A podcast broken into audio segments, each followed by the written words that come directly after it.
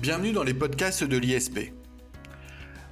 La continuité des services publics à l'épreuve de la pandémie, réalité ou fiction Pour écouter et réécouter tous nos podcasts, n'oubliez pas de vous abonner sur SoundCloud et iTunes.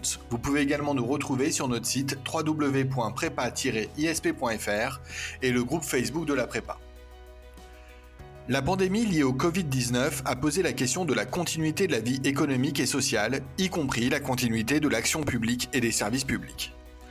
La continuité des services publics est l'un des principes de base du droit public.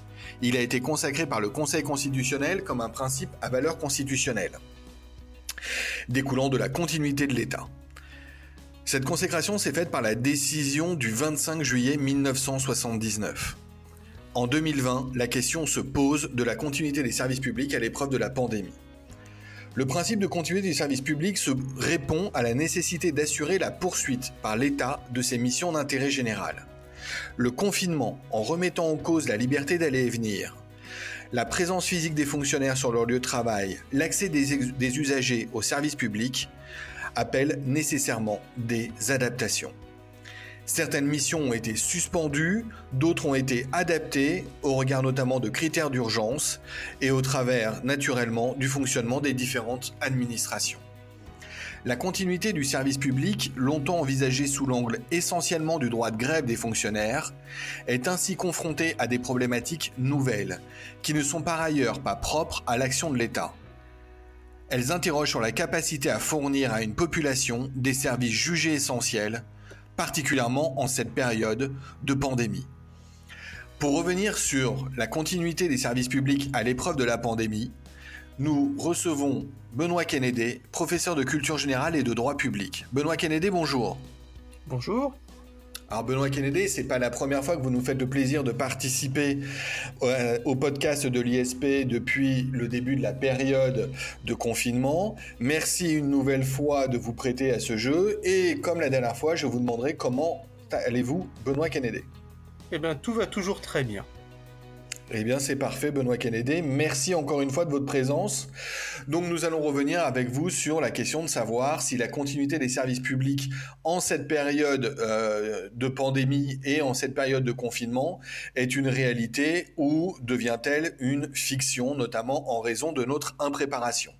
Alors, première question, Benoît Kennedy, comment s'est opéré le choix pour maintenir ou non certaines activités de service public?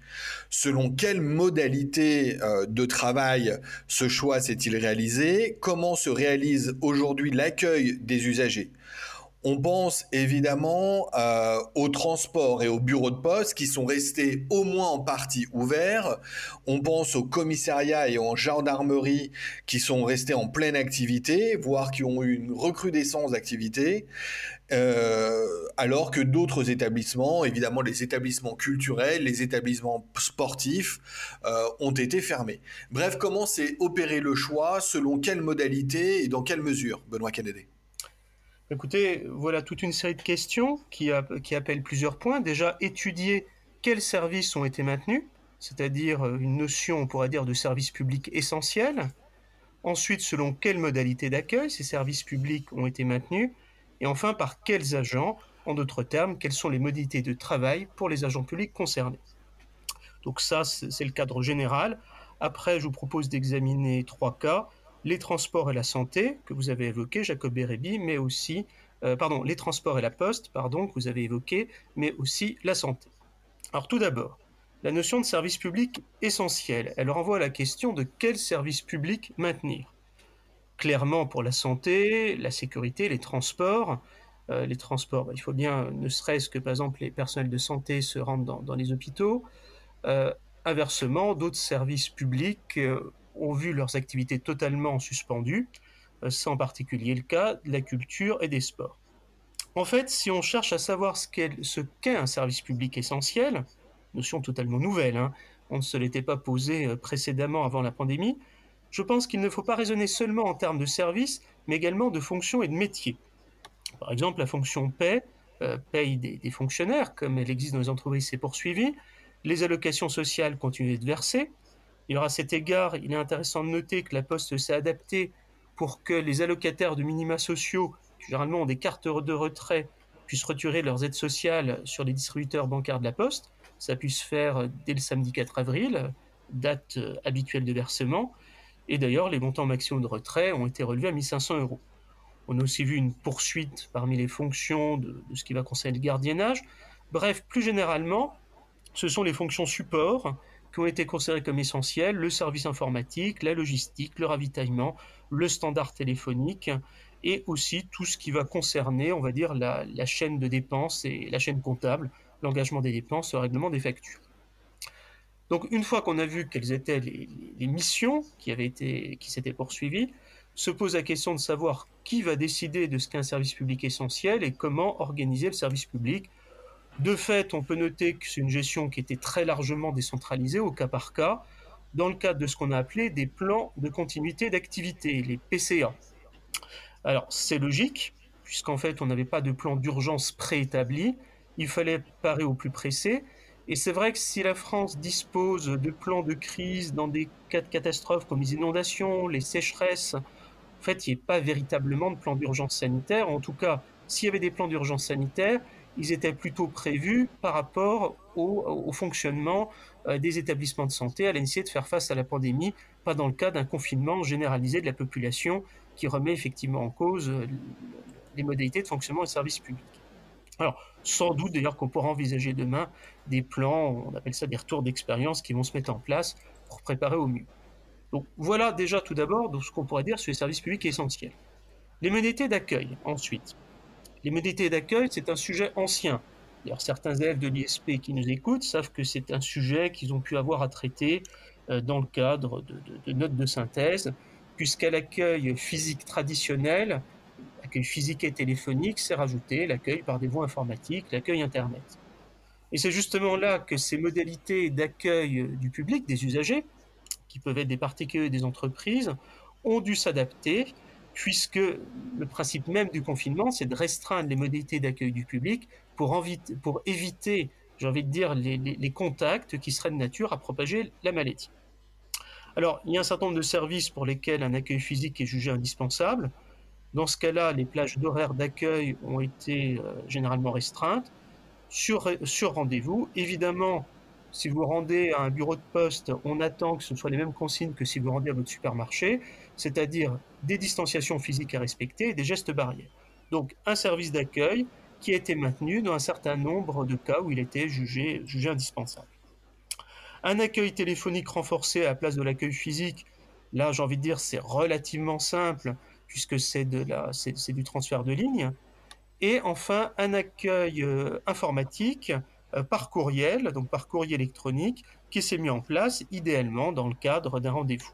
Alors il y a un autre cas qui est aussi envisagé d'accueil, où là, cette fois-ci, ce n'est pas l'usager qui va au service public, mais j'ai envie de dire le, service public, en tout cas le fonctionnaire chargé de la mission de service public qui va à l'usager.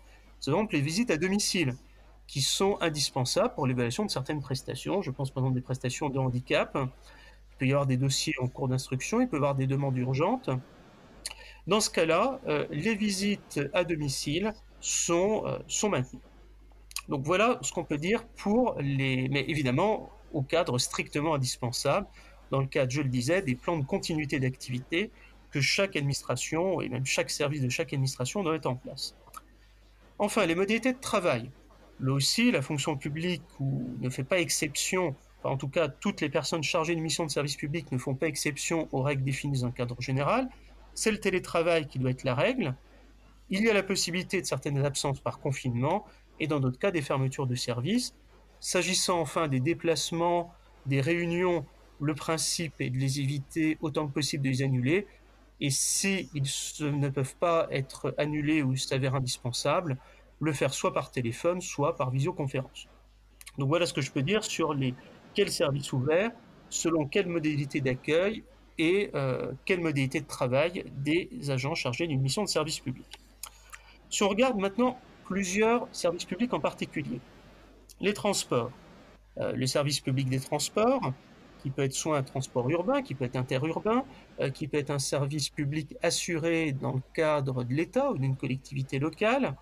le service public des transports doit être maintenu tout en limitant les déplacements au maximum Alors, ce qu'ont prévu la plupart des textes, c'est les déplacements domicile-travail, mais il peut y en avoir d'autres. Ça peut être une euh, convocation, par exemple, par la justice, ça peut être pour des besoins médicaux. Donc, on maintient un service public de transport. Un enfin, plusieurs arrêtés ministériels ont précisé, notamment, je pense à Paris, quelles étaient les, les, règles de TR, mais on le voit aussi pour toute la France, les règles de trafic TGV, euh, des trafics intercités. C'est un certain nombre de normes qui ont été fixées suivant des orientations nationales. Donc le service public des transports est maintenu mais adapté, notamment dans, la fréquence euh, des, rames, des, des, liaisons qui sont assurées, et également dans le souci d'essayer d'éviter la propagation de la pandémie. Ce sont des mesures, par exemple, de nettoyage désinfectant des véhicules, des matériels roulants, ou alors, euh, tout simplement, ben, par exemple, une adaptation des flux, euh, c'est-à-dire que s'il y a plusieurs portes, éviter d'utiliser la même porte euh, à l'avant et à l'entrée, ou en tout cas organiser les flux pour essayer de limiter au maximum les interactions sociales. Ensuite, euh, les services publics de transport sont des entreprises et comme toutes, elles doivent veiller évidemment à un affichage sur les règles à respecter. Donc voilà ce qu'on peut dire pour les transports. S'agissant des bureaux de poste, c'est très intéressant parce que les bureaux de poste, ça concerne 250 000 agents. Et là, on y reviendra peut-être plus tard dans un cadre plus général, mais le personnel de la Poste a envisagé d'exercer son droit de retrait, faute de gel hydroalcoolique, de gants ou de masques. Donc il y a eu des négociations qui ont lieu avec les syndicats, et les règles qui ont été mises en place pour la distribution du courrier, ou d'autres colis, ou d'autres missions de la Poste, euh, je pense par exemple les colis à domicile, qui sont assurés dans, un certain nombre d'endroits, c'est environ 170 sites en France, il y a effectivement la mobilisation des agents de la Poste. Donc ces règles ont été négociées pour ce service public. Alors, l'idée euh, a été la suivante, c'est-à-dire que sur les un peu moins de 6000 bureaux de poste, un peu plus de 1000 sont restés ouverts. Euh, ensuite, euh, les distributions de courrier ont été limitées à trois jours par semaine, les mercredis, jeudis et vendredis. Bref, on a donc un service, une continuité de service public qui s'est opérée, mais avec certaines limitations en termes de volume d'activité. D'ailleurs, on le verra peut-être par la suite si on parle pour la justice. Euh, bah, par exemple, des lettres recommandées euh, qui parfois sont, distribuées un peu plus lentement et des délais qui ont été adaptés, en tout cas pour le service public de la justice, pour retirer des recommandés et pour l'ensemble des, des délais, des questions de délai qui concernent le service public de la justice. Un dernier mot qui me semble intéressant sur la santé. Sur la santé, on a encouragé, autant que faire se peut, euh, je parle toujours du point de vue des usagers, hein, la téléconsultation. Euh, il y a un certain nombre de déplacements qui restent possibles. Euh, le déplacement de laboratoire d'analyse, évidemment à condition d'avoir l'accord du laboratoire. Dans les, dons du sang qui restent également possibles, les rendez-vous de maternité pour le suivi de grossesse, les rendez-vous à l'hôpital pour le traitement de maladies chroniques, et enfin, en cas de, symptômes évoquant le Covid-19, bah, éviter les contacts, avec des, possibilités en cas d'insuffisance respiratoire euh, d'appeler le 15. Donc voilà ce que je pourrais dire, Jacob Beribi, sur le cadre général. Et pour certains services publics, évidemment, bah, chacun de ces points pourrait être quasiment l'objet d'un podcast, j'ai envie de dire, à lui tout seul. Alors justement, Benoît Kennedy, merci pour cette introduction et ce cadre général très exhaustif. Très exhaustif parce que vous nous avez aussi servi des exemples euh, extrêmement intéressants. Je ne vous cache pas que euh, je me fais euh, le mandataire de beaucoup de nos élèves et de nos auditeurs. Il y a sans doute une mission essentielle du service public euh, que nous pourrions évoquer avec vous. Euh, j'aimerais que l'on prenne l'exemple du service public de la justice. Euh, l'accueil des tribunaux a été maintenu à tout le moins pour les urgences, pour évidemment l'exercice de certaines fonctions au pénal. Euh, à l'opposé, des grands procès ont été reportés. Euh, là aussi, comment s'est réalisé euh, eh bien l'équilibre entre ce que l'on a considéré comme devant être maintenu et ce que l'on a pu reporter, voire mis de côté pendant quelques temps. Benoît Kennedy, le service public de la justice. Tout à fait. Alors, le service public de la justice est extrêmement intéressant comme, comme exemple puisque là, il a bien fallu définir euh, ce qu'étaient les missions essentielles et celles qui ne l'étaient pas. euh, sans donner évidemment l'impression d'une justice à deux, vitesses euh, qui, n'assurerait pas l'égalité de tous les usagers devant le service public. Alors, pour la justice, comme pour tout, j'ai envie dire pour toute, toute activité de service public, ce sont des plans de continuation d'activité qui ont été mis en place, hein, des PCA. Si un mot à retenir de ce podcast, c'est le plan de continuation d'activité, et je pense qu'on en parlera beaucoup lorsqu'on viendra sur les retours d'expérience. Ils ont été mis en place dans toutes les juridictions du pays, puisque les tribunaux ont été fermés dès le lundi 16 mars 2020, sauf en ce qui concerne les contentieux appelés essentiels. Quand je dis essentiels, j'emploie les termes mêmes du ministère. Les services d'accueil peuvent toujours être joints par téléphone pour répondre aux situations d'urgence ou savoir, par exemple, si une audience est maintenue, tout en prévoyant, euh, par voie d'ordonnance, des, modalités particulières pour l'exercice des, voies de recours. Alors, plusieurs points. Tout d'abord, les contentieux qui ont été maintenus. Ensuite, euh, je pense euh, qu'on pourra faire un point qui sera intéressant sur les, modalités d'exercice des recours et ensuite de voir concrètement quel, champ de l'activité juridictionnelle, le champ de l'activité des magistrats, des, différents personnels des tribunaux, les, greffiers, combien sont, effectivement maintenus et qu'est-ce que ça représente comme volume d'activité. Alors, les contentieux maintenus, sur le principe, il s'agit des services d'urgence pénale et civile des juridictions. Que peut-on entendre par urgence pénale et civile?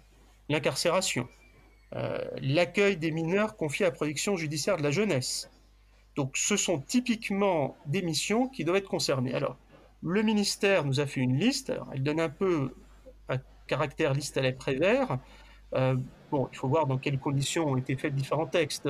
Euh, les textes ont été faits dans des conditions d'urgence.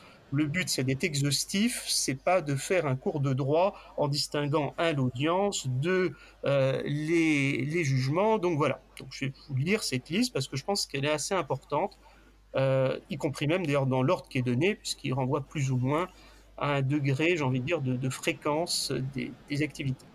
Alors déjà, sont maintenues les audiences correctionnelles pour les mesures de détention provisoire et de contrôle judiciaire. On aurait pu se poser la question, est-ce que les contrôles judiciaires sont modifiés? Non, ils se poursuivent. D'ailleurs, c'est un des motifs de sortie dans déclaration que nous devons tous signer pour ceux qui seraient concernés, et des mesures de détention provisoire pour des personnes qui seraient placées en détention provisoire. Il n'est pas question euh, de, remettre en liberté euh, l'ensemble des personnes en détention provisoire. On reviendra peut-être sur la situation de l'administration pénitentiaire. En tout cas, c'est une option qui n'a pas été envisagée. Donc, non seulement on maintient, mais on maintient aussi les audiences correctionnelles, qui pour le coup ont effectivement un caractère d'urgence. Sont maintenues également les audiences de comparution immédiate. C'est évident, s'il y a bien une urgence à considérer, c'est la comparution immédiate. Les présentations devant le juge d'instruction et le juge des libertés de la détention, JLD, donc ces présentations devant les juges d'instruction et les JLD sont maintenus. Les audiences du juge d'application des peines pour la gestion des urgences, donc les JAP, pareil, sont maintenues. Les audiences du tribunal pour enfants et du juge pour enfants pour la gestion des urgences, là aussi c'est à définir, hein, c'est à chaque tribunal de le définir en fonction de ses caractéristiques, de ses, euh, des moyens dont il dispose et des, caractéristiques des contentieux qu'il a à gérer. Mais ça peut être quoi? Ben, Par exemple, ça peut être les missions d'assistance éducative, il s'agit effectivement en cas de carence de ne, pas, euh, de ne pas créer des situations qui seraient lourdement préjudiciables. Un aspect que connaissent un certain nombre de personnels de l'administration euh, judiciaire, bah, c'est les permanences du parquet, sont maintenues. Les référés devant le tribunal judiciaire visant l'urgence, euh, les critères d'urgence, un des critères du référé. c'est vrai également des juges aux affaires familiales, par exemple un immeuble qui va ses ruines, une éviction d'un conjoint violent, on ne va pas attendre la fin du confinement pour décider euh, d'évincer un conjoint qui est violent. Et l'on sait euh, combien le confinement pose de questions et a fait exploser le, contentieux des, violences familiales. Les audiences auprès d'un juge des libertés de la détention civile, par exemple l'hospitalisation sous contrainte, la rétention des étrangers, donc là aussi c'est maintenu. Les, permanences au tribunal pour enfants, j'ai parlé des audiences au tribunal pour enfants, si on lit à nouveau le texte, il parle des audiences, mais il parle aussi des permanences. on voit bien que le texte n'a pas, enfin, n'a pas forcément rapproché. Effectivement, il, a évité de l'oublier dans cette liste. les audiences de la Chambre de l'instruction pour la détention et euh, les audiences de la Chambre des appels correctionnels, la Chambre d'application des peines pour la gestion des urgences. Bref, on voit que cette liste, vous voyez, Jacob Beribi, elle est extrêmement longue. en effet. Voilà, elle correspond à une certaine logique. Elle correspond notamment à protéger euh, les personnes, les enfants, les victimes de conjoints violents. Elle vise aussi à tenir compte des cas de détention provisoire. Il est évident qu'on a des délais de détention provisoire. Autant que faire se peut, l'objectif est de les maintenir. Imaginons demain qu'il y aurait des recours sur ce fondement. Alors bien sûr, on pourrait toujours invoquer la théorie des circonstances exceptionnelles, mais au-delà du cas humain que peut représenter la, détention, il est évident qu'une personne en détention provisoire, euh, il faut essayer de maintenir au maximum, de, respecter les délais tels qu'ils sont prévus par les textes. Alors, vous parliez, Jacob Beribi, des grands procès. Les sessions d'assises. Alors, ce que nous disent les textes est extrêmement, ce que nous disent les textes est extrêmement intéressant. Les sessions d'assises seront, à la mesure du possible, annulées. On se doute bien que, vu les risques de contagion pour les jurés et le public, sauf à faire des sessions à huis clos, ce qui n'est pas très satisfaisant au regard du, fonctionnement des, procès, sauf exception, donc, dans la mesure du possible, annulées. Et que se passe-t-il? Ben, Les procès seront renvoyés dans les limites du délai raisonnable et dans le respect des délais de détention provisoire. C'est extrêmement important ce que nous dit le texte. Délai raisonnable, c'est ce qu'on voit aujourd'hui quand par exemple certains délais juridictionnels sont repoussés. Je pense par exemple le délai de l'instruction est de 18 mois. Il n'y a pas de censure si le délai de l'instruction dépasse les 18 mois. Il faut qu'il reste raisonnable. Le respect des délais de détention provisoire, là aussi, on voit bien que l'objectif du fonctionnement de la justice, et d'éviter une situation particulièrement préjudiciable pour des personnes qui sont placées en détention provisoire. Donc voilà ce qu'on peut dire pour les contentieux, euh, j'ai envie de dire essentiels, enfin en tout cas pour les activités essentielles du service public de la justice. Quelques Benoît, Kennedy, juste c'est l'occasion pour moi de rappeler que ces derniers jours, euh, le service public de la justice euh, et notamment les juges ont été attaqués par quelques euh énergumènes et avocats par médias interposés qui ont affirmé que les juges avaient déserté la justice tous vos propos tenus au cours des dernières minutes démontrent absolument le contraire, vous en conviendrez. Ah, tout à fait. Alors, justement, on a un débat qui s'est posé sur le fonctionnement du service public de la justice. Puisque d'ailleurs Nicole Belloubet, la ministre de la Justice, a été interrogée au Sénat le 9 avril et elle a donné des statistiques. Elle a dit 1800 à 2000 magistrats sont effectivement présents dans les juridictions, je la cite, 1800 hein, à 2000 magistrats, pour assurer la continuité du service public et de la justice pour les contentieux essentiels. Donc, on a aujourd'hui 8000 magistrats dans notre pays, il y a 1800 à 2000 qui sont à leur poste. Je connais les difficultés de décompte, notamment lorsqu'il y a des présences qui sont pas roulement, mais même si effectivement on a un débat médiatique que la réalité c'est très en dessous, l'impression, en tout cas ce qui ressort des textes, et là encore dans ce que doit faire fonctionner chaque plan de continuité, j'ai envie de dire, des tribunaux, euh, il y a une continuité des services publics de la justice. Si l'on compare, on va dire que je suis peut-être un peu provocateur, mais si je compare par rapport au service public de la culture, euh, il n'y a plus de spectacle, la justice continue. On peut déplorer qu'il n'y ait pas davantage, je le comprends tout à fait, je, comprends la voix de certains avocats qui peuvent dire qu'on l'arrête, mais en tout cas, si on regarde les textes, et les textes tels que je les ai cités, on a quand même un contentieux qui laisse une certaine marge d'appréciation. Après, il y a des impondérables, mais ça, on le reverra peut-être sur euh, un principe comme celui des, réquisitions, l'obligation d'exercer. Effectivement, ben, en cas de maladie, on peut avoir des, des changements. Mais ça, ça c'est un sujet qui, à mon avis, dépasse le service public de la justice, sur lequel peut-être on reviendra euh, séparément. Enfin, euh, dans le suite du podcast. Pour revenir en tout cas sur, euh, une fois qu'on a vu les missions, comment s'exercent les recours et la demande d'actes d'instruction? Alors là aussi, c'est un certain pragmatisme qui a prévalu, puisque sur la base de la loi du 23 mars 2020, la loi d'urgence pour faire face à l'épidémie de Covid-19, la loi la loi la plus célèbre de France, je pourrais dire, puisque c'est celle qui, est visée chaque fois que chacun d'entre nous signe une déclaration de sortie. Parce que maintenant, vu la durée du confinement, je pense que tout le monde est sorti au moins une fois, je l'espère. Euh, ne serait-ce, euh, remarquez, ceci dit, non, il y a des gens qui peuvent être confinés en faisant livrer à domicile. Mais enfin, en tout cas, beaucoup d'entre nous, on connaît cette loi. Sur le fondement de cette loi, une ordonnance a été prise en date du 25 mars 2020 qui porte adaptation des règles de procédure pénale. Son article 4 va prévoir que l'exercice, les délais prévus pour le Code de procédure pénale pour exercer des recours sont allongés. La durée est doublée. Le principe est simple. L'ordonnance du 25 mars 2020 qui prévoit l'adaptation des règles de procédure pénale double les, délais de recours. Son pouvoir est inférieur par ailleurs à 10 jours. Donc là aussi, on a une mesure qui est intéressante, je pense, pour des contentieux où le recours est très court. Euh, le contentieux de droit des étrangers, normalement, c'est 15 jours. Bon, ben, 15 jours multipliés par 2, vous avez 30 jours. Vous allez me dire, encore faut-il que lettre recommandée arrive. On y viendra. Il y a aussi, là, je pense, un certain pragmatisme qui s'exerce. En tout cas, euh, sur les textes, on a prévu effectivement d'allonger les délais de recours. Ces dispositions d'allongement s'appliquent à tous les recours, appels ou pourvois, avec toutefois une exception que je dois signaler, c'est le délai de 4 heures relatif au référé détention du procureur de la République en cas de remise en liberté non conforme à ses réquisitions. Si l'on exclut donc ce délai détention, euh, de remise en liberté non conforme aux réquisitions du procureur, donc les délais sont tous doublés. Parlons maintenant de la forme des recours et des demandes. Là aussi, euh, euh, la lettre recommandée n'est pas quelque chose forcément d'idéal, vu, comme on, l'a vu, que le service public de la Poste a quelques difficultés, enfin en tout cas est aménagé, mais a des difficultés à fonctionner à conditions normales.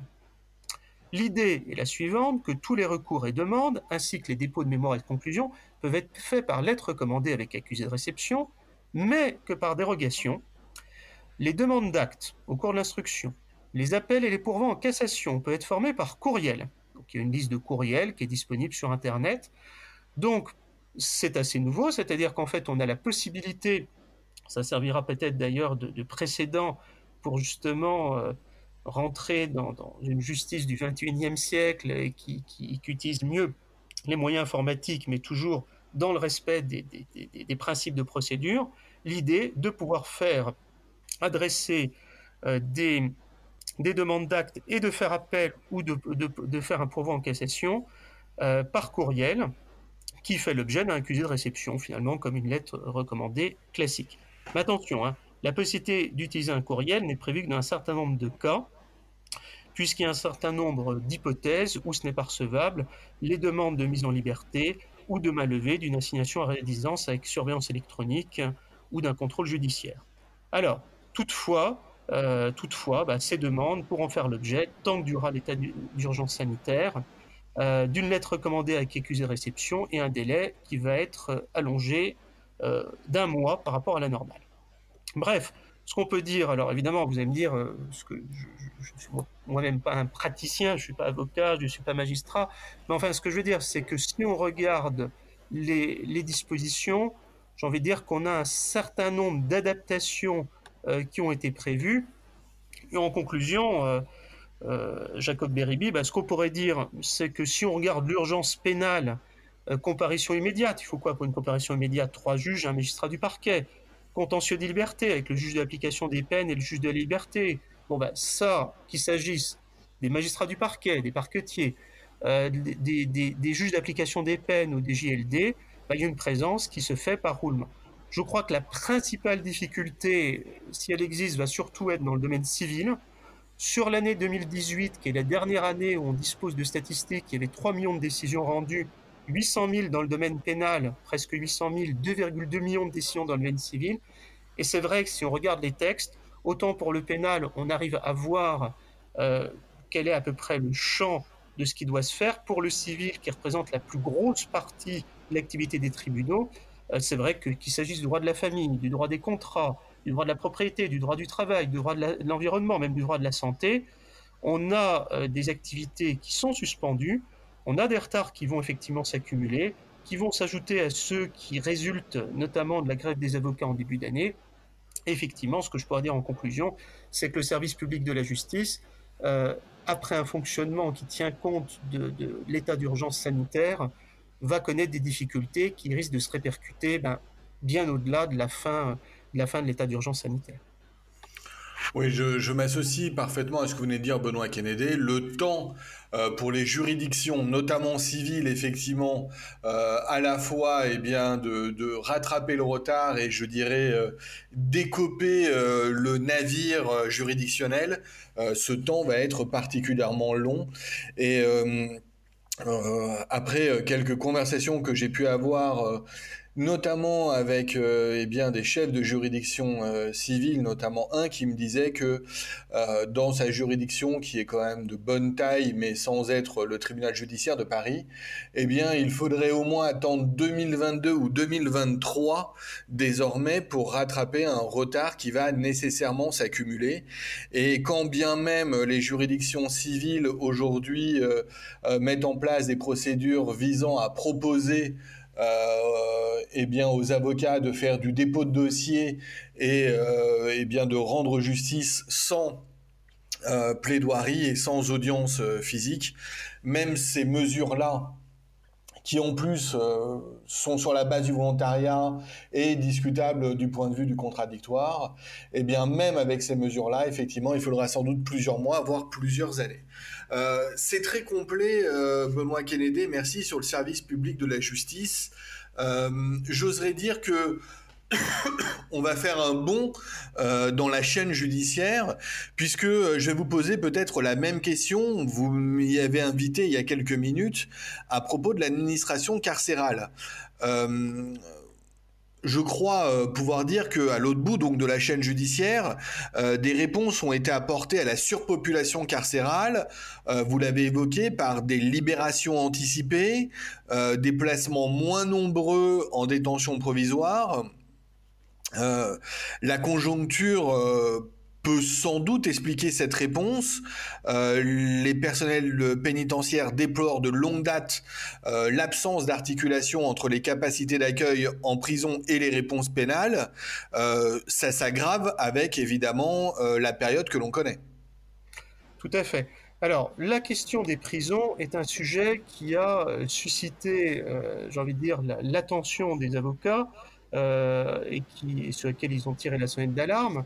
Euh, puisque d'une part déjà ils n'ont plus accès à leurs clients, et puis surtout parce que les conditions sanitaires peuvent être particulièrement euh, dégradées, euh, puisque dès lors que la France ne respecte pas le principe d'encellulement individuel, et que les cellules sont de petite taille, il y a effectivement un risque d'une propagation du virus non seulement auprès des personnes détenues, mais également auprès de l'ensemble des personnes de l'administration pénitentiaire. officiellement, le nombre de cas testés positifs au coronavirus dans les prisons, j'ai des chiffres qui datent déjà d'il y a il y a trois semaines, euh, donc ils, doivent être actualisés, mais ils étaient faibles. Ils parlaient de 69 prisonniers. C'est pas beaucoup, c'est moins d'un sur mille. Euh, un certain nombre a été placé en quatorzaine, 700, euh, parce qu'ils présentaient des symptômes de la maladie, soit parce qu'ils venaient d'arriver en prison, soit parce qu'ils étaient porteurs du virus. Deux décès qui avaient été comptés il y a trois semaines, deux décès sur, sur aujourd'hui, plus de 22 000 décès, c'est peu. Bref, on pourrait avoir l'impression, si on regarde ces statistiques, que les prisons ne sont pas euh, particulièrement touchées. En fait, euh, il semble que ce soit, euh, enfin, ces chiffres sont contestés largement par les associations d'avocats qui ont la bon jeu de faire valoir que le discours officiel présente un certain nombre de contradictions et probablement qu'on est en dessous de la réalité. Du reste, la contrôleur générale des lieux de privation de liberté, hein, Nazan, a, déploré, elle est dans son rôle, qu'aucun plan n'avait jamais été prévu, et par aucun gouvernement. Hein. Il ne s'agit pas de mettre en cause le gouvernement actuel pour faire face à l'éventualité d'une pandémie et ses conséquences en prison. C'était des déclarations qu'elle a tenues sur France Inter au début du mois d'avril. Alors, qu'en est-il exactement, justement, au-delà des conditions de, santé, euh, des, euh, des, flux, j'ai envie de dire, et, et, de la question de la surpopulation carcérale? Bon, C'est un problème qui est ancien. J'ai même envie de dire que c'est un problème qui a été qualifié de structurel dans, dans l'Hexagone. La France a été condamnée plusieurs fois par la Cour européenne des droits de l'homme sur ce fondement. Et effectivement, euh, la, la, pandémie est venue rajouter une difficulté, puisque c'est assez simple à envisager, mais du point de vue de l'État, quelqu'un qui mourrait du coronavirus en prison, l'action de la responsabilité de l'État sera engagée, puisque l'État a une obligation de maintenir la santé des personnes qui sont placées à, sa disposition, enfin des, personnes qui sont, qui sont détenues. Donc on imagine effectivement que ça a été une priorité pour le gouvernement, et euh, en tout cas pour le ministère de la Justice, et une des questions qui s'est posée, c'est de diminuer euh, enfin un certain nombre de libérations anticipées, alors précisons-le bien pour des peines de moins de 50 ans de prison, et lorsque la date de libération approchait. Les résultats sont les suivants. Ils ont été rappelés par la ministre de la Justice, euh, Nicole, Nicole Belloubet, donc, cette fois-ci, c'est devant les députés. Donc, elle en a parlé le 7 avril. Le 1er mars 2020, le taux de surpopulation carcérale, c'est-à-dire le nombre de personnes détenues sur le nombre de places, était de 119%. Il y avait 72 400 détenus. Donc 72 400 détenus et un taux de surpopulation carcérale de 119%. Ça, c'est le 1er mars 2020, parce que je crois que les statistiques sont données sur une base, euh, mensuelle. Le 7 avril, élément qu'elle a donc elle-même demandé, 64 439 détenus, donc on est passé de 72 400 à 64 439, une baisse de près de 8 000, avec un taux de surpopulation de 107%. Disons-le tout de suite, la situation n'est pas encore résolue, on est encore largement au-dessus de 100%. Alors, la question qui s'est posée, les mesures de libération anticipée qui étaient prévues d'assez longue date, hein, ce n'est pas quelque chose qui a été décidé au moment de la pandémie. Donc la pandémie a amené à mettre en place ces décisions. Euh, ces décisions, en fait, n'auraient joué que pour la moitié de cette baisse. Le reste serait dû au fait qu'il y ait une moindre activité judiciaire en temps de confinement.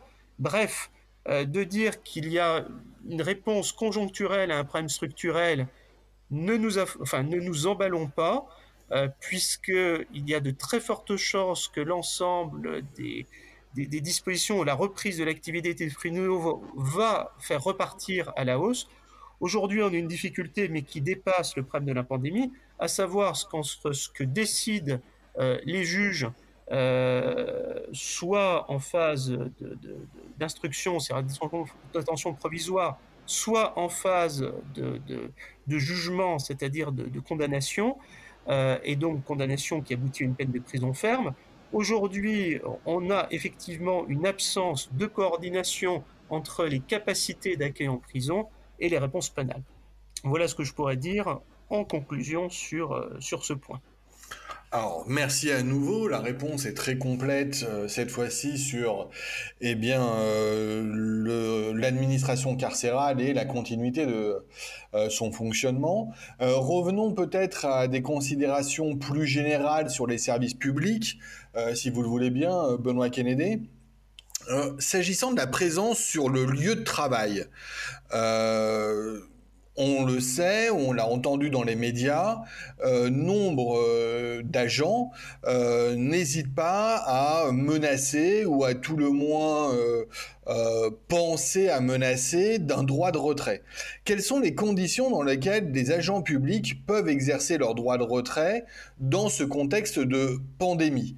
Et je dirais, à contrario, à l'opposé, dans quel cas eh bien, peut-on faire application de principes de réquisition et d'obligation d'exercer euh, ces fonctions? Comment, euh, comment donc s'exerce euh, ben, cet équilibre entre retrait et maintien des fonctions dans les services publics, Benoît Kennedy? Alors tout à fait. Alors le droit de retrait a été beaucoup évoqué, mais aussi la réquisition. Hein, on a beaucoup parlé. Alors déjà, le droit de retrait. Le droit de retrait, peut-être, peut-être faut-il rappeler ce dont il s'agit? Il est défini aux articles L4131-1 et suivant du Code du travail, un travailleur peut se retirer d'une situation de travail, c'est-à-dire qu'il euh, exerce son retrait par rapport au travail qu'il doit exercer, s'il euh, a, un motif raisonnable de penser que cette situation présente un danger grave ou imminent pour sa vie ou sa santé. Donc c'est un retrait au regard d'une situation dont le travailleur peut raisonnablement penser qu'elle présente un danger grave ou imminent pour sa vie et sa santé. Le travailleur doit alors alerter l'employeur de cette situation. C'est un droit qui s'exerce individuellement, selon une appréciation qui est donc subjective. Alors, le gouvernement a été à énoncer un certain nombre de règles, euh, puisque le but était aussi, de, son point de vue, là on dépasse le droit, mais en tant que gouvernement, de maintenir l'activité économique. Et il a précisé que ce droit de retrait visait une situation particulière de travail et non une situation générale de pandémie. En d'autres termes, ce n'est pas parce qu'il y a une pandémie en général que euh, le droit de retrait devrait s'appliquer partout et en tout lieu. Dans quel contexte, toutefois, le droit de retrait peut s'exercer? Et là, le gouvernement était assez précis. Je pense que ça mérite d'être cité. Donc, je, cite le gouvernement, dans le contexte actuel, dans la mesure où l'employeur a mis en œuvre les dispositions prévues par le Code du travail et les recommandations nationales visant à, protéger la santé et assurer la sécurité de son personnel, qu'il a informé et préparé son personnel, notamment dans le cadre des institutions représentatives de personnel, le droit individuel ne peut en principe pas trouver à s'exercer. Alors cette formule, elle est, elle c'est un diamant qu'on nous, nous, a produit là, euh, c'est-à-dire qu'en gros, la pandémie ne justifie pas le droit individuel de retrait, mais un certain de conditions. Un employeur qui ne respecterait pas le Code du travail, rappelons que tout employeur doit assurer la santé et la sécurité au travail. Un employeur qui ignorerait délibérément et de façon flagrante les recommandations pour faire face au coronavirus. Donc, dans ce cas-là, effectivement, le droit de retrait pourrait, euh, avoir à s'appliquer. Alors, et c'est là que c'est intéressant. Si on regarde maintenant ce que dit un syndicat, bon, ben, j'ai pris, j'aurais pu en prendre un autre, hein, ne voyez pas un choix, mais j'ai pris la, CFDT. La CFDT précise, euh, dit la même chose, hein, c'est-à-dire que dans des situations telles que des pandémies grippales, le droit de, droit de retrait pardon, ne s'applique pas systématiquement. Donc là, on a une totale convergence de discours, c'est heureux. Euh, fait aussi, elle fait aussi remarquer la CFDT que l'apparence et la bonne foi du salarié suffisent à justifier un retrait. C'est extrêmement important. C'est-à-dire que même si le salarié avait une mauvaise évaluation, il ne peut pas être mis en cause dès lors qu'il est de bonne foi. Alors là aussi, la bonne foi, ça s'apprécie euh, par les tribunaux. En tout cas, ce qu'observe la CFDT, c'est que l'existence même du virus ne suffit pas à elle seule à justifier l'existence du droit de retrait. Ce qu'il faut bien voir, c'est que le droit de retrait, euh, déjà le salarié doit prévenir son employeur. Moi, je serais à la place d'un salarié, je me rapprocherais des organisations syndicales représentatives, pour autant qu'elles existent, mais normalement dans la fonction publique, on a un système assez généralisé, contrairement au, droit du travail. Euh, et donc, pour essayer de voir si ces conditions sont réunies, puisque sinon, il faut savoir qu'un droit de retrait abusif expose à une retenue sur salaire, puisque le travail n'est pas fait, à une sanction disciplinaire, voire à un licenciement. Et au final, en cas de contentieux, ce seraient les conseils de prud'homme qui, qui apprécieraient souverainement le caractère ou non raisonnable du motif. Donc j'ai envie de dire, le droit de retrait, oui, il est possible, il est encadré, il y a une certaine convergence entre ce que dit l'un des syndicats, en l'occurrence la CFDT, et, euh, et ce que dit le gouvernement. Alors, si on voulait avoir, si on voulait faire du mauvais esprit, on pourrait dire encore faudrait-il que les conseils de prud'homme se réunissent, et là, ça revoit la continuité des services publics de la justice. Considère-t-on qu'il y a urgence Il euh, faut être clair, dans le cas du droit de retrait, euh, il y a effectivement urgence. Donc, j'ai envie de dire, ça fait partie des conditions, mais toujours liées au fonctionnement des tribunaux, où pour le coup, on pourrait effectivement envisager que le conseil de prud'homme se réunisse. Alors, vous avez parlé, euh, Jacob Beribi a tout à fait juste titre du droit de retrait. De l'autre côté, il y a les réquisitions et l'obligation d'exercer ses fonctions. La réquisition. Alors, la réquisition, c'est un régime exceptionnel. En France, il date de la loi du 11 juillet 1938. Donc, il a été mis en place euh, dans l'entre-deux-guerres.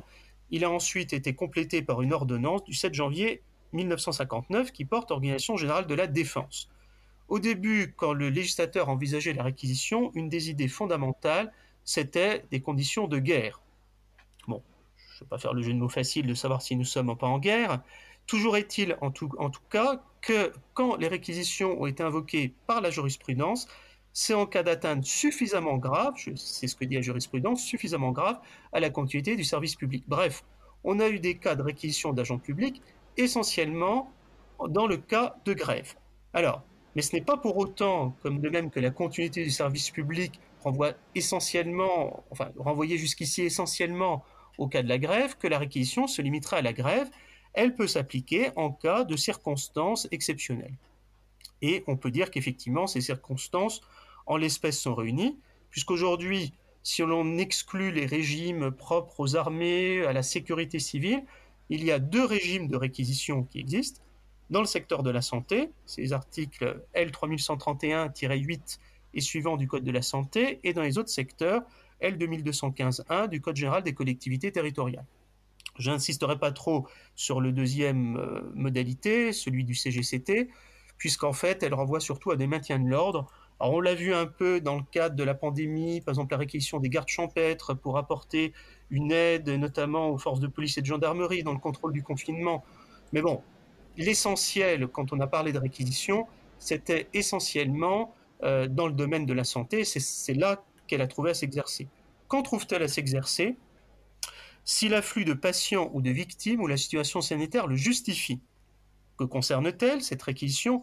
Tout établissement de santé ou établissement médico-social, donc tout établissement de santé ou établissement médico-social, mais aussi tout professionnel de santé, quel que soit son mode d'exercice.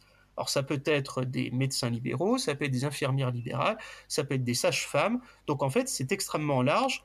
Et effectivement, elle peut être activée en cas d'urgence, lorsque l'atteinte constatée ou, prévisible au bon ordre, à la salubrité, à la tranquillité ou à la sécurité publique l'exige, et que les moyens dont dispose le préfet ne permettent plus de poursuivre les objectifs pour lesquels il détient des pouvoirs de police. Donc c'est envisagé dans le cadre de pouvoirs de police, et dans le cas de la pandémie, le, décret du 23 mars 2020, le, célèbre décret, un des décrets les plus célèbres de France, euh, celui qui est cité sur les, millions euh, d'autorisations dérogatoires de sortie, l'article 12.1 de ce décret du 23 mars 2020 prévoit que le préfet peut ordonner des mesures de réquisition individuelles ou collectives. Alors, il est tout à fait heureux que ce soit le préfet qui le décide pour éviter des, divergences d'interprétation euh, local, si on relevait des, pouvoirs de police, par exemple du maire. Et c'est vrai que depuis le début de la crise sanitaire, eh ben, des médecins, des infirmiers, des infirmières, qui soient libéraux, qui soient remplaçants, qui soient en formation, et même des retraités, ont été, ont été réquisitionnés. Alors, la réquisition, précisons-le, euh, en cas de non-respect des réquisitions, quelqu'un qui refuserait de s'y soumettre est exposé à des sanctions. C'est six mois d'emprisonnement et 10 000 euros d'attente, euh, d'amende, pardon. 6 euh, mois d'emprisonnement et 10 000 euros d'amende. Donc, c'est des peines qui sont lourdes. La réquisition doit s'exercer sur les seules fonctions qui sont exercées par l'agent. Je rassure tout de suite, il ne s'agit pas de réquisitionner, je ne sais pas moi, un, enseignant du primaire pour devenir infirmier. Les principes de la fonction publique continuent à s'exercer. Un agent doit exercer un métier qui correspond à son grade et aux, emplois pour lesquels il était recruté. Donc il s'agit de ne pas faire systématiquement la réquisition.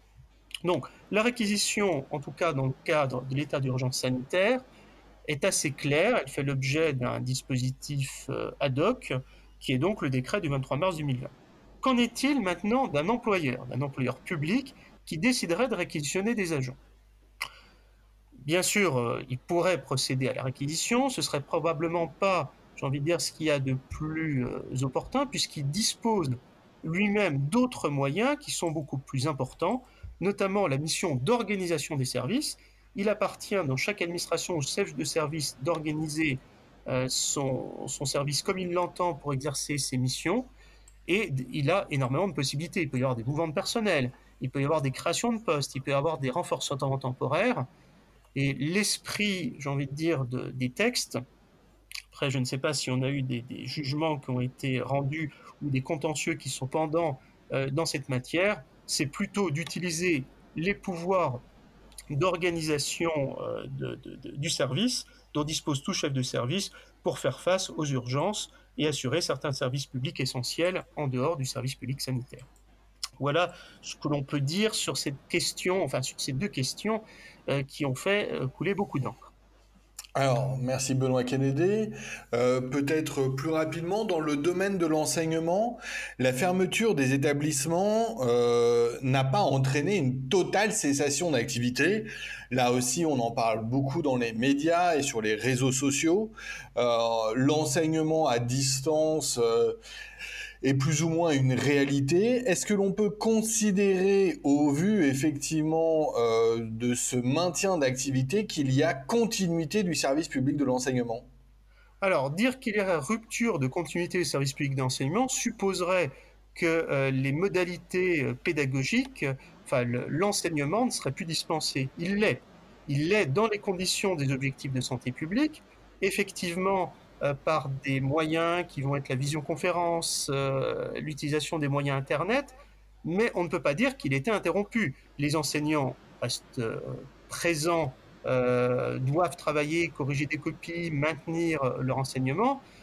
ils n'ont pas été placés ni en chômage partiel, ni en absence d'activité. Par contre, ce, qui est, ce qui est tout à fait exact, c'est que l'accueil des élèves, les cours dispensés devant les classes ont cessé. Alors, tous les pays n'ont pas fait le même choix. Un pays comme la Suède a choisi de maintenir le service public de l'éducation sous la forme de classes qui continuent euh, d'exister. C'est un choix qui a été fait par le gouvernement entre différentes urgences des, mesures d'ordre public dont, fait partie, du moins auquel se raccroche la sécurité sanitaire et le service public de l'enseignement. Bon, la question que vous posez, Jacob Bérébi, elle dépasse la question du droit, elle renvoie à la pédagogie. Peut-on faire cours par Internet et à tous les niveaux d'enseignement? Certes, c'est plus envisageable pour des études supérieures, c'est plus complexe pour des plus jeunes enfants. D'ailleurs, pour l'anecdote, dès le confinement, on a vu exploser la vente des manuels scolaires, et notamment pour les classes de maternelle. Donc, j'ai envie de dire, c'est des questions qui soulèvent des questions pédagogiques, qui soulèvent aussi des questions euh, sociales, euh, c'est-à-dire l'égalité en termes de moyens pédagogiques, y compris de matériel informatique, le fait que certains élèves sont confinés avec des membres de leur famille qui ont plus de possibilités de les accompagner dans leurs devoirs. Et d'ailleurs, c'était un des arguments majeurs euh, qui était avancé pour la reprise des cours, puisque je note l'enseignement hors supérieur, c'était une des premières activités suspendues, on l'a annoncé dès le jeudi 12 mars 2020. C'est aussi une des premières qui devrait redémarrer à partir du 11 mai, sauf bien sûr pour les universités établissements d'enseignement supérieur, au choix des parents. En tout cas, pour répondre à la question que vous posiez, Jacob Bérébi, y a-t-il interruption de la continuité du service public de l'enseignement sur la base euh, des éléments de droit et de ce qui est considéré la continuité du service public? Et en l'absence évidemment de, toute décision rendue sur ce point, je serais incliné, enfin j'inclinerais à répondre non, qu'il n'y a pas eu de rupture de continuité du service public de l'enseignement. D'accord, Benoît Kédé, c'est là aussi très clair. Euh, j'aimerais que l'on aille sur euh, le terrain d'une question euh, qui me semble essentielle pour une partie de nos auditeurs, c'est celle du report des examens et des concours. Je pense aux élèves, bien évidemment, qui passent le concours de l'École nationale de la magistrature, qui ont vu leurs écrits reportés. Ils devaient avoir lieu fin mai, ils auront lieu au mois de septembre. À l'opposé, les élèves qui devaient passer justement euh, les écrits du CRFPA au mois de septembre, eux voient leur date confirmée. Les élèves qui euh, passent les concours d'officier de police et de commissaire étaient euh, jusqu'à la semaine dernière totalement dans l'expectative et puis finalement ils ont reçu leurs résultats d'écrit, euh, bravo aux admissibles, et ils apprennent dans la foulée qu'ils vont passer euh, à la fin du mois euh, prochain, pardon, à la fin du mois de mai, ils vont passer leurs euros, que leurs matières, leurs épreuves d'admission ont été remodelées et adaptées à la situation il y a plus de préadmission, notamment sportive. Euh, il y a euh, donc une, on va dire, euh, une véritable géométrie variable dans le cadre des reports et des examens des concours, ce qui en soi est assez troublant évidemment pour euh, les concurrents, vous l'admettrez, et pour les impétrants, Benoît euh, Kennedy. On pense d'ailleurs à eux, hein, ils peuvent euh, eux-mêmes, s'ils veulent commenter et nous expliquer ce qu'ils pensent et ce qu'ils ressentent, nous le dire sur le Twitter de la prépa. En attendant, comment se sont réalisées ces décisions de report des examens et concours ou encore de maintien, Benoît Kennedy? Alors tout à fait, Jacob Bérébi, vous avez raison de dire qu'on est à géométrie variable. Si on a parlé du plan de continuité d'activité euh, au tout début, là, il y a bien un domaine où il va s'appliquer. Pour une raison assez simple, c'est que les ressources humaines, ça fait partie des fonctions support qui doivent se poursuivre. Le recrutement est l'un des premiers actes, un acte même fort des, des conditions de ressources humaines. Et finalement, en fait, ce qui s'est passé, c'est qu'on a laissé à chaque employeur le souci euh, de décider des modalités euh, j'ai envie de dire, de recrutement par concours, si on parle bien des concours, tout en laissant une certaine marge de manœuvre, une certaine souplesse, évidemment, une fois que le confinement sera terminé. Mais comme on a toujours peu de visibilité sur la fin totale du confinement, on a donc une certaine incertitude qui demeure. Alors, dans ce cadre, le, gouvernement, le ministre de l'Éducation, a publié un communiqué de presse le 15 mars 2020 euh, qui faisait remarquer euh, que le donc, euh, communiqué euh, du ministre de l'Éducation nationale et de la jeunesse, euh, Jean-Michel Blanquer, mais aussi de la ministre de l'Enseignement supérieur, de la Recherche et de l'Innovation, Frédéric Vidal.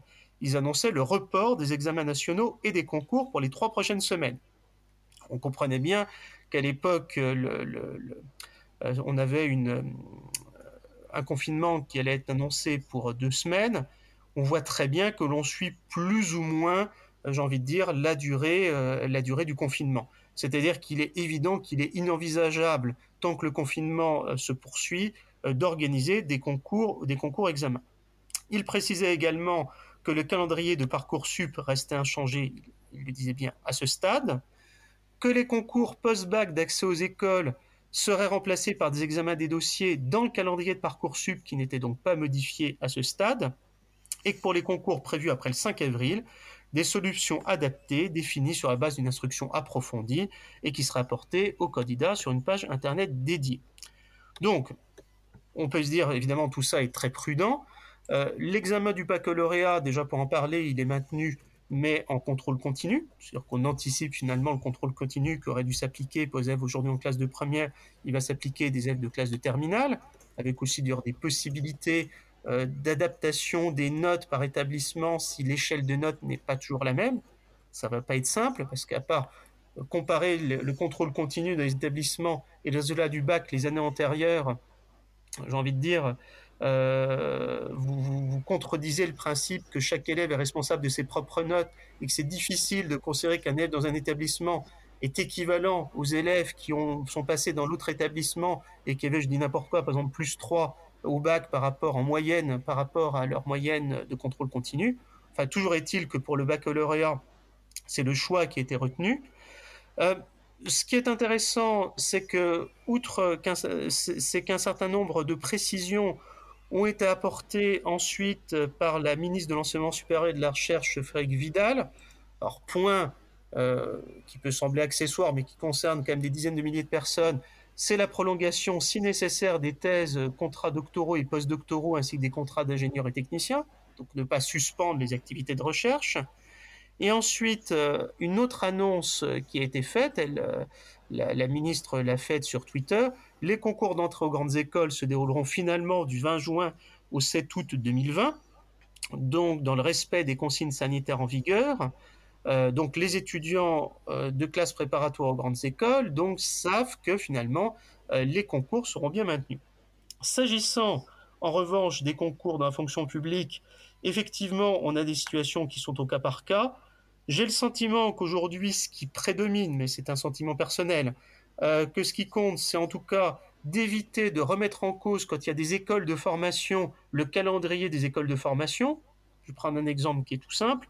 Le calendrier universitaire, il commence en septembre-octobre. L'idée qui a, qui a prévalu, par exemple, pour Parcoursup, pour, l'entrée directe, c'est qu'il y ait une sélection qui puisse être faite pour que l'année universitaire commence normalement. Dans les universités, un certain nombre d'établissements se sont adaptés, c'est-à-dire les élèves sont derrière leur ordinateur, ils, euh, ils composent dans l'épreuve avec un délai limité, et ensuite ils renvoient leur copie par Internet. Ce n'est pas envisagé une telle solution pour des concours examens parce qu'il y a des risques de rupture d'égalité, euh, de triche, quelqu'un qui serait, disponible, qui serait disponible euh, à domicile, et n'en parlons pas après la période du confinement. Les universités, elles, vont en tout cas envisagent de, poursuivre effectivement leurs examens dans des conditions le plus proches euh, des examens normaux. Donc on peut imaginer qu'effectivement pour les concours, pour des questions euh, d'égalité devant des candidats, puisque le contentieux des concours est quand même un, contentieux assez abondant dans le droit public, on peut envisager, Jacob Beribi, qu'on va essayer dès qu'on le pourra, et c'est intéressant qu'on a la date du 20 juin 7 août 2020, c'est-à-dire probablement à, la fin du mois de juin, organiser un certain nombre de, de, concours de la fonction publique dans des conditions les plus proches euh, de celles euh, du droit commun, peut-être des mesures de distanciation par rapport aux élèves, mais en tout cas des concours qui euh, seraient, euh, des, concours de format habituel, en tout cas qui n'ouvriraient pas prise au contentieux. Ah, il faut l'espérer pour euh, eh bien l'égalité des chances et l'équité des concours et examens auxquels se préparent notamment nos élèves. Euh, je, je, vais peut-être sauter du coq à l'âne, euh, Benoît Kennedy. Euh, je voudrais pas vous prendre par surprise, mais euh, à l'opposé des services publics essentiels dont on a parlé, enfin à l'opposé, nous avons déjà parlé des services publics essentiels. Un autre terme est revenu euh, dans les médias et, euh, et aussi euh, dans les assemblées, euh, la notion de service public minimal. On sait qu'un service public minimal a été mis en place notamment pour les enfants de personnel de santé. Euh, je ne connaissais pas euh, précisément cette notion et son fonctionnement. Euh, il s'agit, il s'agit d'une nouveauté ou il y a déjà eu des précédents? Est-ce que ça peut être une nouvelle dimension donnée à la notion de service public minimum? Alors, tout à fait, Jacob Beribi, c'est un point intéressant. Le service public minimum, c'est un serpent de mer du débat public. On la voit apparaître traditionnellement en France euh, dès qu'il y a des grèves dans les transports en commun. Donc, elle a surtout été discutée au moment, euh, enfin pour le transport en commun, le droit de grève, mais pas exclusivement. On l'a vu apparaître, il y a des questions parlementaires sur le sujet. Par exemple, en cas de grève des enseignants, est-ce qu'il ne faudrait pas un service public minimal? Alors, le service minimum, comment peut-on le définir? C'est une obligation qui est faite d'assurer un service minimum en toutes circonstances, en particulier en temps de grève. Euh, donc c'est de fait une limitation au droit de grève. En tout cas, c'est l'appréciation telle qu'on la voit, telle qu'elle existe aujourd'hui en droit de la fonction publique. Euh, on pense au transport, mais pas exclusivement. Il faut savoir par exemple que les contrôleurs du ciel ont des limitations, les aiguilleurs du ciel, pardon, ont des limitations pour l'exercice du droit de grève.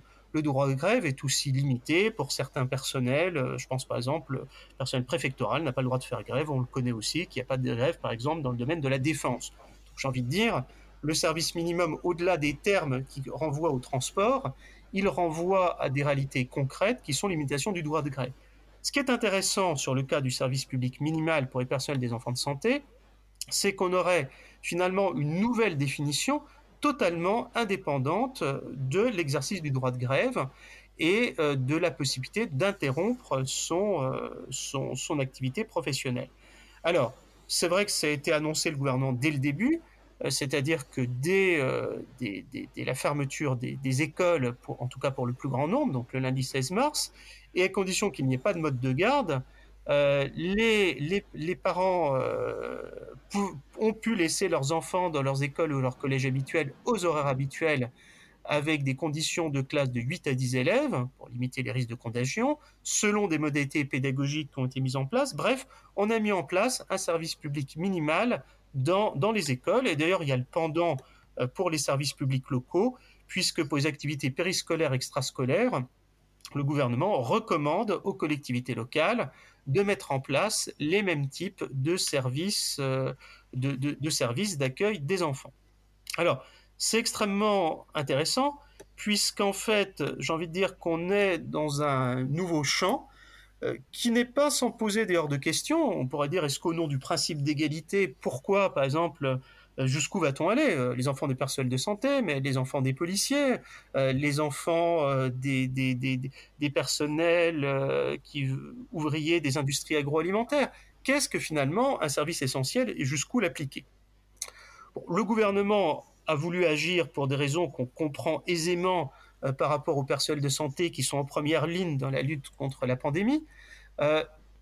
il pourrait, s'il y avait des contentieux sur cette base, assez facilement observer qu'il y a euh, que l'égalité c'est à c'est à circonstances égales, les circonstances sont différentes. Est un personnel de santé dans un secteur où il y a des réquisitions qui ont été opérées beaucoup plus largement qu'ailleurs, on a même fait revenir les personnels en formation, les infirmières euh, en école, des personnels retraités, on aurait une, des circonstances différentes qui pourraient le justifier.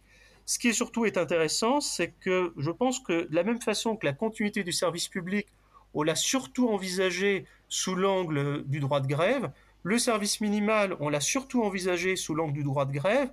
On a probablement, en matière de droit public et avec la pandémie, de nouveaux concepts qui se mettent en place, qui seront définis par la doctrine et aussi euh, par la jurisprudence ben, en raison des éventuels contentieux qui pourraient être mis en place, et j'imagine de plans d'urgence qui reprendront les plans de continuité d'activité. Voilà ce que je pourrais dire sur ce sujet qui est, tout à fait intéressant et, qui, je n'en doute pas, Jacob Beribi fera peut-être l'objet demain de, de doctorat euh, en droit, puisqu'on sait que maintenant, euh, si vous faites un doctorat et que vous avez une pandémie, on pourra vous poursuivre le programme de recherche. C'est un concept intéressant, Benoît Kennedy. Je suis sûr que vous allez éveiller des vocations avec euh, euh, vos idées. Euh, Benoît Kennedy, peut-être une dernière question, si vous le voulez bien, bien que votre exposé était particulièrement complet. Il me reste euh, à vous interroger sur les textes. Euh, la continuité euh, du service public, c'est aussi la continuité des services publics locaux. Et la continuité des services publics locaux a donné lieu à de très nombreux textes pour permettre notamment aux élus locaux d'assurer les services considérés, comme on l'a dit depuis tout à l'heure, comme essentiels. comment apprécier ces mesures qui ont été prises? Quelle est leur spécificité et peut-être leur pérennité? Alors, c'est extrêmement intéressant, tout à fait, parce que les, beaucoup de services publics, on a surtout pensé à l'État, évidemment la santé, euh, la justice, mais euh, il y a des choses aussi basiques euh, qu'un enterrement, un acte d'état civil.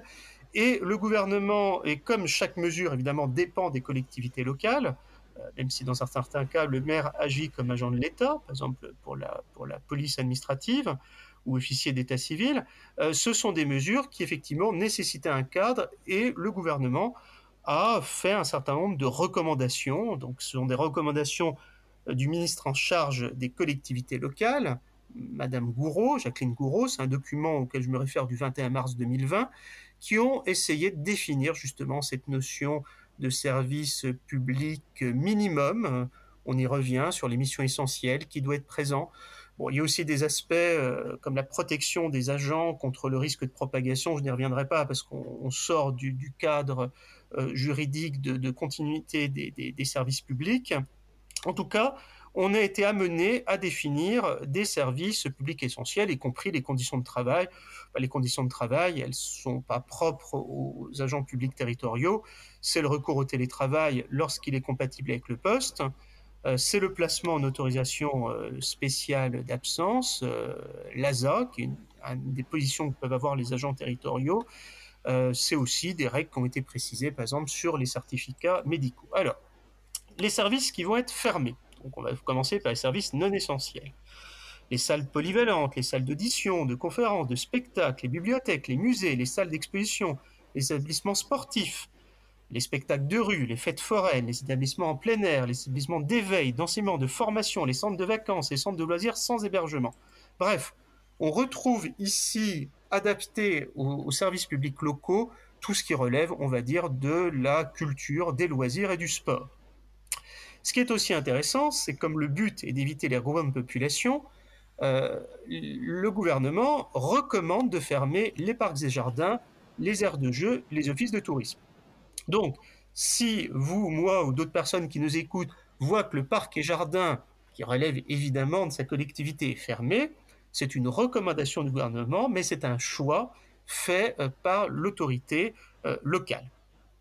Alors, un service public, un certain nombre d'autres services, donc ça, cela doit être fermé, ou du moins on recommande la, fermeture. Bien sûr, parce qu'il euh, représente du public. Un nombre de services publics locaux, facultatifs, ont été jugés non essentiels, ils peuvent être fermés sur décision. là, c'est au choix. Ce sont les accueils généraux d'information en mairie, en hôtel département ou hôtel de région. C'est assez intéressant parce qu'un certain nombre de collectivités ont préféré maintenir cette fonction d'accueil justement pour euh, orienter les différentes personnes. Également qui peuvent être fermées, mais c'est au choix de l'autorité locale compétente, les maisons de services publics ou les espaces France Service. Et enfin, les services chargés de recueillir les demandes d'autorisation d'urbanisme. C'est très intéressant sur l'urbanisme, puisqu'on prévoit que l'activité peut être réduite, on prévoit qu'elle peut être interrompue, on prévoit également qu'elle peut se maintenir ou reporter. Là, véritablement, on a un des domaines où, euh, j'ai envie de dire, le choix des autorités locales s'exerce. En revanche, il y a des services qui doivent se poursuivre. Et ces services sont énumérés selon des modalités adaptées. Les modalités adaptées, ça peut être un service public minimum, c'est des modalités d'accueil du public, évidemment, de travail des agents le service public de l'eau potable, l'assainissement, euh, aussi la gestion des eaux pluviales. C'est assez logique, il faut poursuivre l'approvisionnement en eau potable. La collecte et le traitement des déchets, et tout ce qui relève de la salubrité. Les énergies, je pense par exemple au chauffage urbain, un certain nombre de distributions d'électricité et de gaz quand il relève des collectivités. Les bains-douches municipaux ont été prévus, notamment pour les personnes SDF. L'état civil, alors là, pour l'état civil, c'est beaucoup plus complexe puisqu'il y a des choses qui doivent être maintenues, il y a des choses qui doivent être arrêtées. Par exemple, les changements de nom, c'est considéré comme non urgent et non prioritaire. Euh, par contre, tout ce qui va relever de l'enregistrement des naissances, des décès devra se poursuivre. Et sur les décès, évidemment, si c'est lié au coronavirus, avec des règles euh, de, protection. Doivent être aussi maintenues tout ce qui est voirie, euh, l'action sociale. Euh, alors là, c'est extrêmement important. Par exemple, tout ce qui est prestations sociales, on notera qu'il n'y a pas eu d'interruption, évidemment, du versement des prestations, ce qui concerne notamment les départements. Les centres de protection maternelle et infantile, les maisons départementales des personnes handicapées, le champ du handicap, qui est un champ du social, est également euh, concerné, qu'il doit se poursuivre. Les services départementaux d'incendie et de secours. Vous doutez bien qu'on ne va pas arrêter d'appeler les pompiers euh, en raison de la, de, la pandémie. Donc, toutes ces actions euh, sont maintenues. En revanche, les permanences sociales dans les mairies sont suspendues ainsi que les visites à domicile, sauf urgence. On avait parlé euh, au tout début de ce podcast. Ça peut relever de la protection sociale de l'enfance, de situations familiales à risque, de violences conjugales. Donc voilà, sur les services publics locaux, Jacob Beribi, je, ça n'a pas vocation à épuiser le sujet, mais voir dans quelle mesure, pour un certain nombre de services publics justement essentiels, et ça enrichit d'ailleurs la notion de service public essentiel, peut-être que ce sera un nouveau concept de droit, euh, voilà comment, en tout cas, les collectivités locales se sont adaptées ou sont appelées à s'adapter. Benoît Kennedy, merci. Et je reprendrai vos propos en conclusion en euh, soulignant tout simplement que, eh bien, dans notre monde confiné, euh, et je parle surtout pour moi, mais j'imagine que d'autres pourront s'associer à l'idée.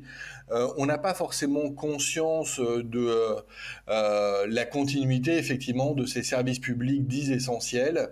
on n'a pas conscience à quel point, à bien des égards, nous avons de la chance de voir eh bien, la France continuer à fonctionner et nous offrir encore une fois autant de choses. Alors le propos euh, pourrait apparaître démago s'il n'était pas euh, assis euh, sur une illustration. pas plus tard que hier soir, je discutais avec mon beau-frère qui lui se trouve en Afrique du Sud en même temps. Et il me disait en préambule, quand je lui demandais comment cela se passait en Afrique du Sud, il me demandait, il me disait en préambule, bien écoute, pour l'instant on a de la chance, ils nous ont pas encore coupé l'électricité. Et je lui dis comment ça? Et il m'a dit, eh bien, euh, figure-toi que euh, euh, là, pendant la période de confinement de type 5, puisque eux, il y a des échelons, ils ont décidé de ne pas couper l'électricité, mais dès que les mécanismes vont s'alléger pour permettre le soulagement justement des structures et des infrastructures, ils vont couper au moins au niveau régional, sinon au niveau national, l'électricité.